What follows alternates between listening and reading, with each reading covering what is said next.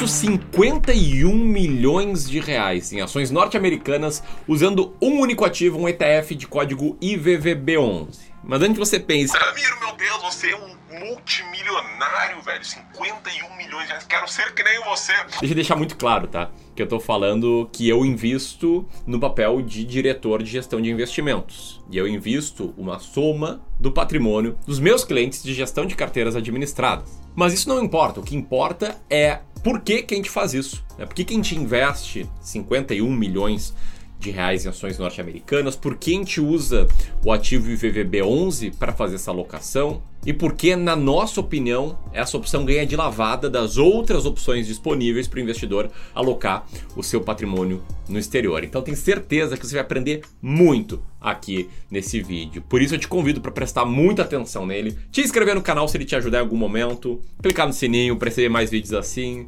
e aí você vai evoluir bastante como investidor, beleza? Enquanto roda a vinheta aí, deixa um comentário aqui abaixo dizendo se você investe em ações norte-americanas, sim ou não, e como você investe em ações norte-americanas. Que eu quero ver se você vai concordar ou não com meus argumentos aqui. Tamo junto? Então bora lá.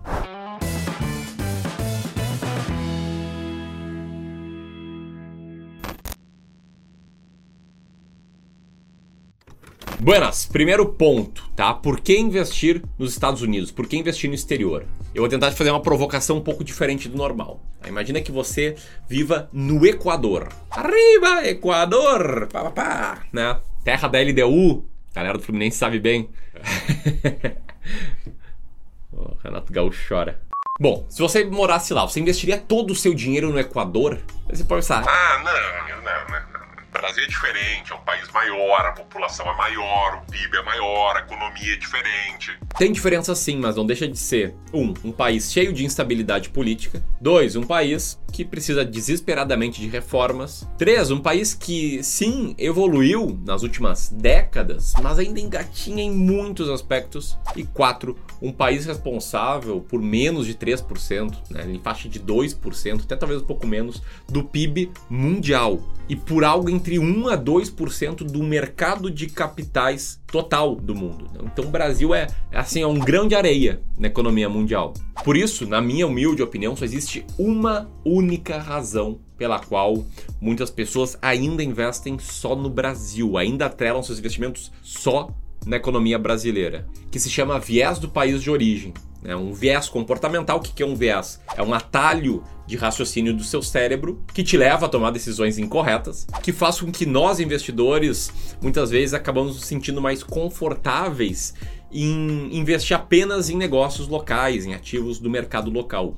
Olha essa imagem que está na tela agora. É um estudo da JP Morgan que estima que em 2018, 99% do dinheiro dos investidores brasileiros estava atrelado ao Brasil. Então eu te mostrei o problema, agora deixa eu te mostrar a solução, investir nos Estados Unidos. E por que, que é a solução? Porque existem várias vantagens de investir nos Estados Unidos que eu vou listar aqui. Já vamos para a primeira, tá? Vantagem número 1, um, diversificação de carteira. Sabe aquela ideia do Ah, não deixe seus ovos numa cesta só. Vamos reconstruir ela, dizendo não deixe todas as suas ações num país só. Olha só que massa esse gráfico que está na tela agora, que compara o investimento em ações brasileiras pelo IBRX, o índice Brasil, com o investimento no S&P 500 em real, com a terceira linha, o investimento numa carteira meio a meio. E dá para ver no gráfico a carteira meio a meio, ela faz menos zigue-zague, que é um sinal de que ela é menos arriscada sob o aspecto de curto prazo, sob o aspecto de volatilidade, e ela ainda rendeu mais nesse prazo. Ou seja, com toda certeza investir assim vai diminuir a volatilidade, vai diminuir o risco de curto prazo e ainda pode aumentar o lucro, o resultado no longo prazo.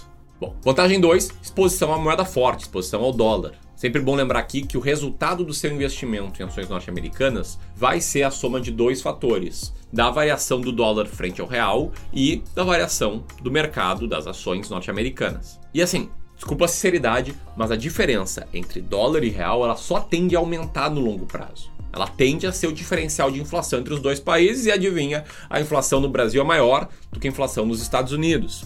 E sim, no curto prazo, dinâmica do valor montante investido pelos, pelos investidores estrangeiros no Brasil, dinâmica de fluxo, saída e entrada de capital muda, mas no longo prazo a diferença tende a ser o diferencial de inflação. Então, para quem pensa, Eu não vou investir agora porque o dólar está mais do que estava cinco anos atrás. muito possivelmente no longo prazo ele vai estar ainda mais do que está hoje.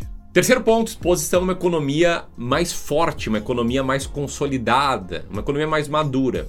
Que em tese, aqui muito assim, reforçando né, nos programas que eu vi quando eu era criança, tipo Kina Nickel, tá, aqueles programas, todo mundo fazia assim toda hora, eu fiquei com essa mania.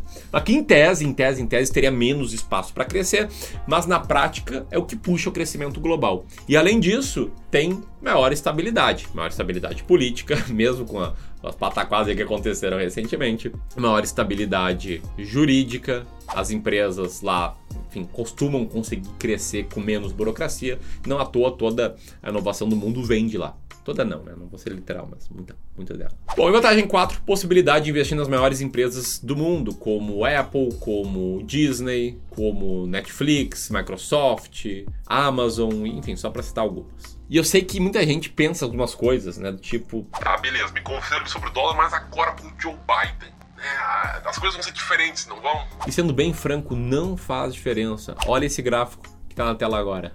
É a performance do S&P 500 durante uh, mandatos presidenciais republicanos, né, a linha vermelha, e de democratas, a linha azul. E dá para ver claramente que não existe uma diferença visível do resultado da bolsa norte-americana entre quando é presidida, quando o país é presidido por democratas ou republicanos. Beleza? Esse tipo de coisa não deve influenciar seus investimentos. E a última coisa que você pode pensar é. Beleza, amigo. Beleza, entendi. Tem que diversificar no exterior e tal. Mas por que não a China, hein? Por que não a China? Ultimamente tem muita gente falando sobre investir na China, graças a um, um novo ETF que a XP lançou no mercado, o China 11. Aliás, muito legal. A XP está lançando vários ETFs, a gente apoia muito esse movimento, né? Cada vez mais opções para o pequeno investidor. E ser totalmente honesto, a gente ainda está estudando a possibilidade, analisando liquidez, fazendo alguns backtests, mas tem algumas coisas um pouco qualitativas que me incomodam. A primeira delas é que investir nos Estados Unidos já traz o que é preciso em termos de diversificação, exposição à moeda forte, em termos de exposição a outra economia, então já está muito bem servido. E a segunda coisa que me tira um pouco o conforto, não sei como é que contigo, mas que é o seguinte, tá? Vamos pegar o exemplo lá do Jack Ma. Jack Ma sumiu, não teve mais aparições públicas ali por dois meses, na verdade por três meses. E cara, tinha o pessoal preocupado achando que ele pudesse ter sido assassinado, velho achando que tivesse dado um sumiço nele porque ele tinha dado uma criticada lá no Partido Comunista. Depois ele apareceu, graças a Deus, mas só o fato das pessoas especularem que isso poderia ter sido verdade mostra um pouco da instabilidade, da insegurança jurídica que tem investir num país que a economia é aberta, mas o governo é um governo comunista ditatorial. Os caras vão me matar depois de fazer esse vídeo. Nunca mais entro na China, velho. Adeus, sonho de visitar eles. Mas comenta aí, você pensa em investir na China ou já investe? Buenas, até aqui, desculpa o susto. Até aqui eu acho que já convenci a importância de investir no exterior e deixei claro porque a gente gosta muito dos Estados Unidos. Agora é a parte polêmica.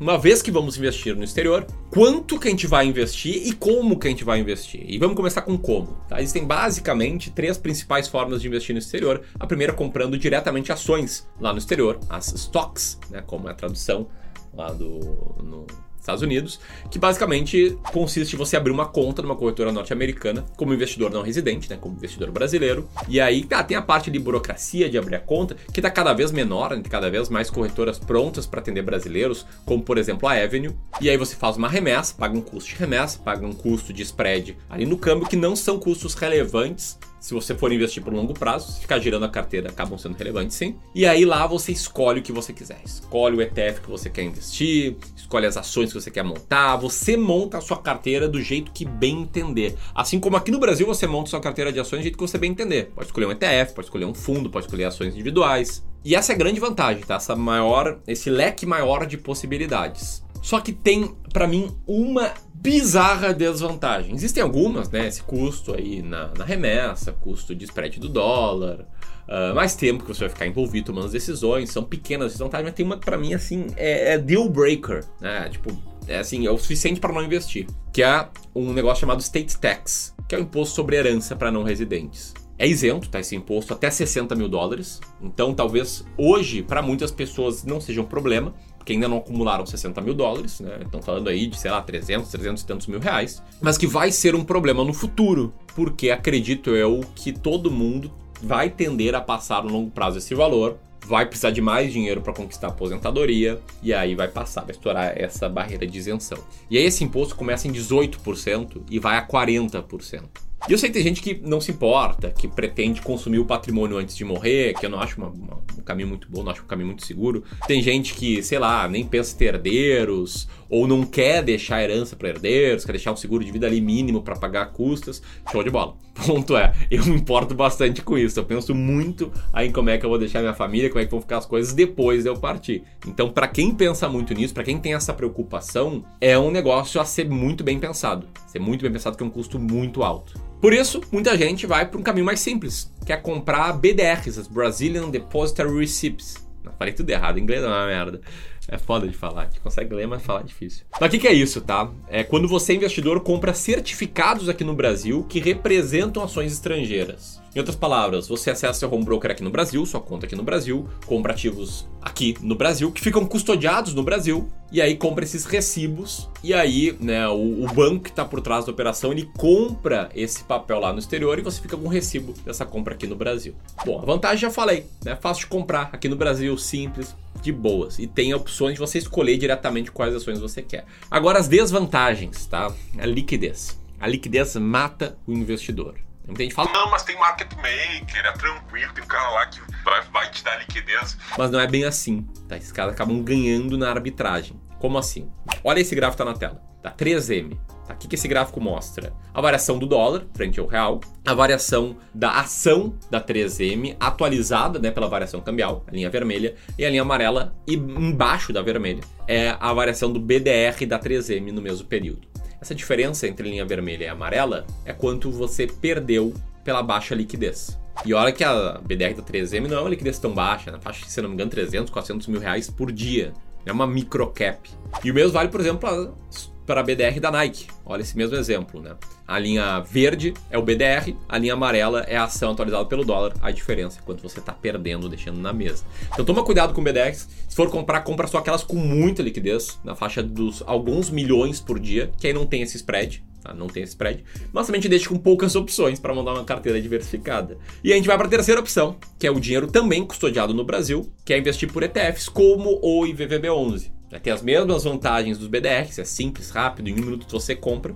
Você compra a cota do VVB11. O VVB11, que é o ativo que está custodiado no Brasil, essa carteira dele está toda lá no exterior, a carteira do VVB11, comprando um ativo chamado IVV, também gerido pela mesma gestora, pela BlackRock, e o IVV replica o S&P 500 lá nos Estados Unidos. Então, ao investir no IVVB11, você está uh, se expondo a S&P 500, ações norte-americanas em real.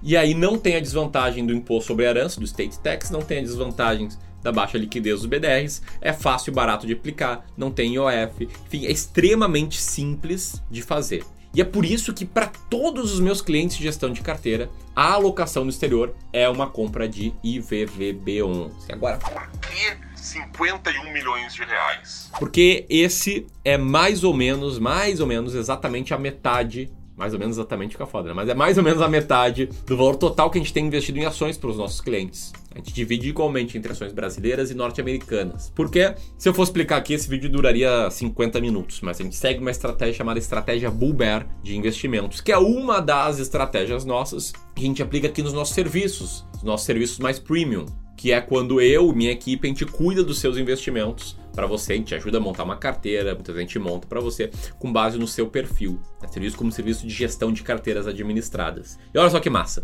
Hoje, hoje, segunda-feira, a gente está liberando pela primeira vez um e-book, um guia em PDF gratuito explicando as nossas estratégias. As estratégias estão por trás das nossas decisões, como a estratégia Bulber, por exemplo, e como também estratégias de renda fixa, estratégia de seleção de ações. Cara, é um conteúdo que a gente poderia pagar, cobrar para você receber. Deixar o link aqui em cima, tá do lado aí do ursinho da Parmalat. E baixa lá que você vai curtir demais. 0800, tá? Então era isso. Espero que você tenha curtido esse vídeo. Eu gostei bastante de gravar ele. E até a próxima. abraço, até mais.